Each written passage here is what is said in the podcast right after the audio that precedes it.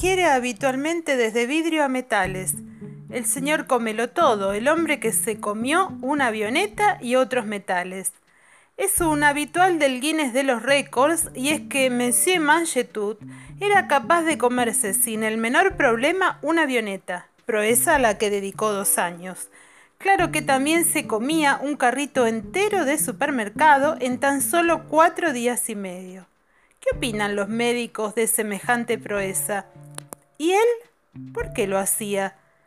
Michael Lotito fue, durante muchos años, un personaje muy popular en Francia y se calcula que a lo largo de su vida pudo haber consumido hasta nueve toneladas de metal.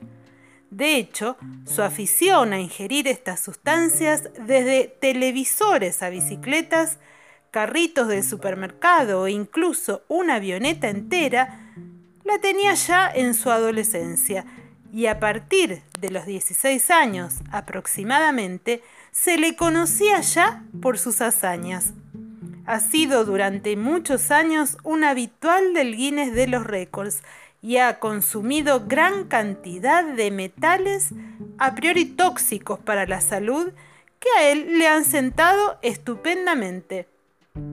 Lotito solía decir, sin embargo, que podía ingerir sin problemas cualquier metal y sentirse bien, pero que no era capaz de tolerar alimentos como los plátanos o los huevos duros. Pese a que con los años Lotito fue capaz de reírse y hacer reír con su afición a ingerir metales, lo cierto es que este hábito viene en realidad de una enfermedad mental que tuvo en su juventud llamada pica, un tipo de fagia.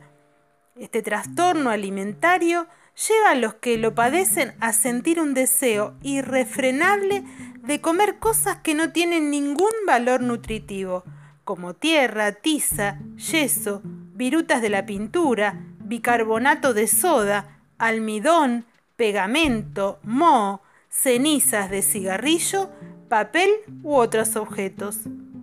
Lotito solía ingerir a diario aproximadamente un kilo de metal, que acompañaba de grandes cantidades de agua para poder tragar sin problema. El showman francés solía partir los objetos en piezas pequeñas que iba comiendo poco a poco, sin haber sufrido nunca, asegura, ningún problema derivado de esta práctica. De hecho, Lotito se tomaba muy en serio su dieta. Además de los metales, llevaba una alimentación muy estricta basada en plantas y granos, destinados a conseguir que su sistema digestivo trabajase de modo eficiente. Al parecer, la única particularidad que descubrieron los médicos al analizar el aparato digestivo de Lotito, un tipo que sin duda pasará a la historia, es que tenía la bolsa del estómago el doble de gruesa de lo normal. Algunas leyendas sobre este hombre que falleció a los 57 años por causas, al parecer, ajenas a sus curiosos hábitos alimentarios, son que, sobre todo durante los últimos años, era capaz de ir a un restaurante y comerse, además de la comida, platos, cubiertos y cualquier cosa que le pusieran por delante.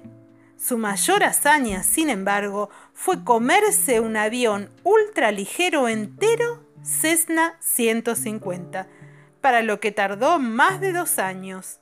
No obstante, tres semanas después de completar la hazaña que le dio gloria mundial, Lotito, deseoso de nuevas emociones, se comió un robot.